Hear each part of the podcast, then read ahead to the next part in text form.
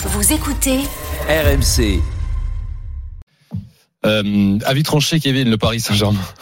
Ouais, le- alors no- notre auditeur Mamad vient de parler du, du Benfica. Moi, j'ai plutôt choisi euh, au, au vu de cette semaine parce que, comme je disais à, à l'instant, euh, euh, j'ai beaucoup regardé du coup euh, depuis un an, un an et demi le, le FC Bayern que j'aime à appeler le FC Bayern parce que c'est comme ça qu'on l'appelle là-bas.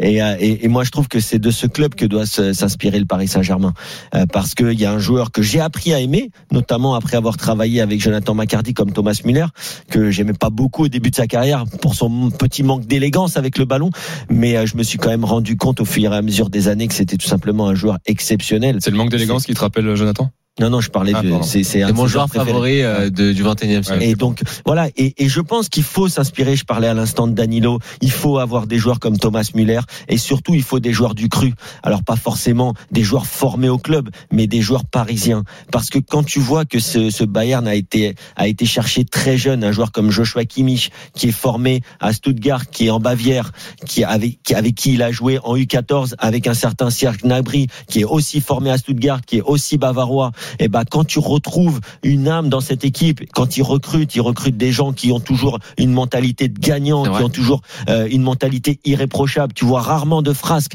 au Bayern, et quand il y a des frasques, soit c'est remis en place, soit le mec il dégage.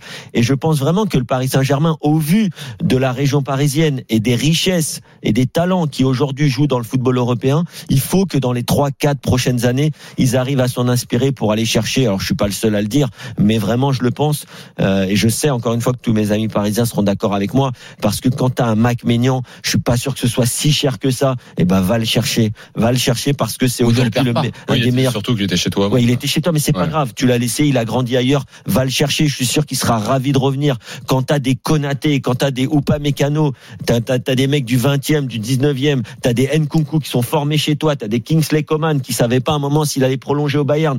Va chercher ces mecs-là. Ouais, pour le coup, il voulait faire revenir N'Golo Kanté, même si euh, c'est pas facile pour lui en ce moment. Il, a été beaucoup blessé, il a pas mal de soucis.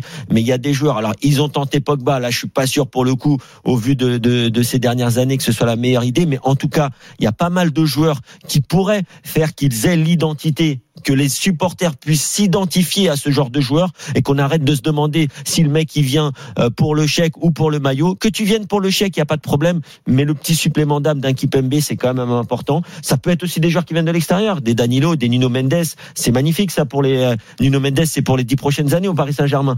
T'as un jeu, t'as un gars et là ça va être euh, mon dernier point. Bien sûr, tu peux te faire plaisir en allant chercher un Bellingham qui est encore atteignable à Dortmund. Donc va va chercher deux trois joueurs comme ça, mais des joueurs où tu sais que le, le- tout à l'heure je parlais des quatre qualités fondamentales pour un footballeur. Quand tu viens au PSG, il y a un truc avant les autres, c'est le mental. Il faut avoir le mental et l'attitude qu'il faut ce pour que le haut tu niveau. nous dis, Kev, c'est que tu veux que le PSG fasse un projet Île-de-France. Au moins retrouve une identité. C'est important, je trouve. Ils ont tout essayé sauf ça. Bah, C'est deux Mais- choses. Retrouver une, une, une identité, c'est une chose, mais là, tu vas plus loin en proposant une sorte de projet Île-de-France avec des joueurs du cru. Oui, je suis pas quelque en chose parler, que mais je beaucoup trouve, de, de, je trouve qu'aujourd'hui ils ont ils ont essayé tellement de Oui, mais choses. justement, est-ce que c'est pas, c'était pas un Avec peu un le, Thiago Motta sur le banc, ce serait très bien. est-ce que c'était pas un peu le projet de cette année Quand Nasser, il dit l'été dernier, c'est fini le bling bling, le Mais là, recrutement, parle- effectivement, Là, je a pas été pas bling forcément bling. de bling bling. Tu vas chercher, tu vas chercher un mec comme Kingsley Coman ou comme Nkunku. C'est le Nkunku, c'est le meilleur mais joueur de, Bundesliga. ça, va. c'est clair, ça va peut-être pas vendre des maillots en Chine. hein. Moi, je suis d'accord avec Kevin sur le fait que le PSG doit absolument retrouver une, une identité. Sur l'identité totalement Île-de-France, je sais pas, c'est une piste comme ou une autre. français Mais ou je pense qu'en fait, le, le- la priorité, c'est pas ça. T'as raison, Paris doit retrouver une identité, mais pour retrouver une identité, il faut être capable de prendre des décisions sportives sans être parasité par des impératifs commerciaux. Ça, Et je sûr. pense qu'à l'instant T, le Qatar en est strictement inca- incapable. Hier, j'ai fait un avis tranché qui allait dans le sens du euh, Paris n'y arrivera pas tant que le Qatar sera propriétaire du PSG parce qu'il y a trop d'impératifs politiques, trop d'impératifs marketing ça c'est possible. pu- qui pollue un petit peu la politique sportive. Mais moi, je pense que peu importe le projet qui sera présenté, toi, tu nous parles d'un projet Île-de-France, on peut nous présenter un projet plus axé français, on Oui, peut oui, juste nous présenter un projet trading ou un projet portugais ou peu importe. Il faut juste qu'il y ait quelqu'un qui soit capable de mettre en œuvre un projet de A à Z.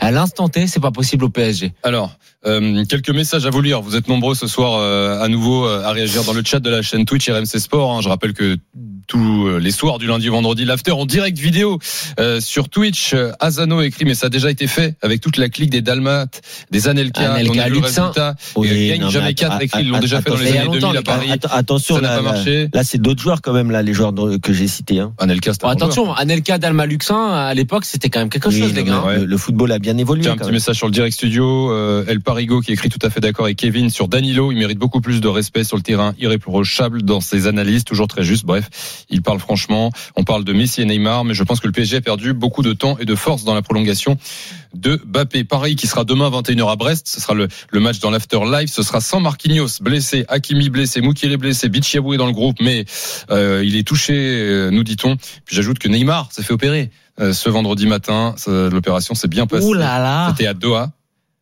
Ouais. La bagarre, ouais. Le foot, ouais. L'imitation, bof. Il l'a tenté. C'est raté. C'est pas grave. Euh, saison de toute façon terminée pour Neymar. 23h49. L'after continue avec Jonathan l'imitateur. Avec Kevin. Avec vous tous. Merci d'être là. On est en direct jusqu'à minuit. Didier Deschamps, Karim Benzema au programme dans un instant. Le sélectionneur des Bleus euh, parle ce soir. Interview euh, dans la presse écrite. Il donne sa version des faits sur Karim Benzema. C'est dans un instant sur RMC dans l'after. À tout de suite.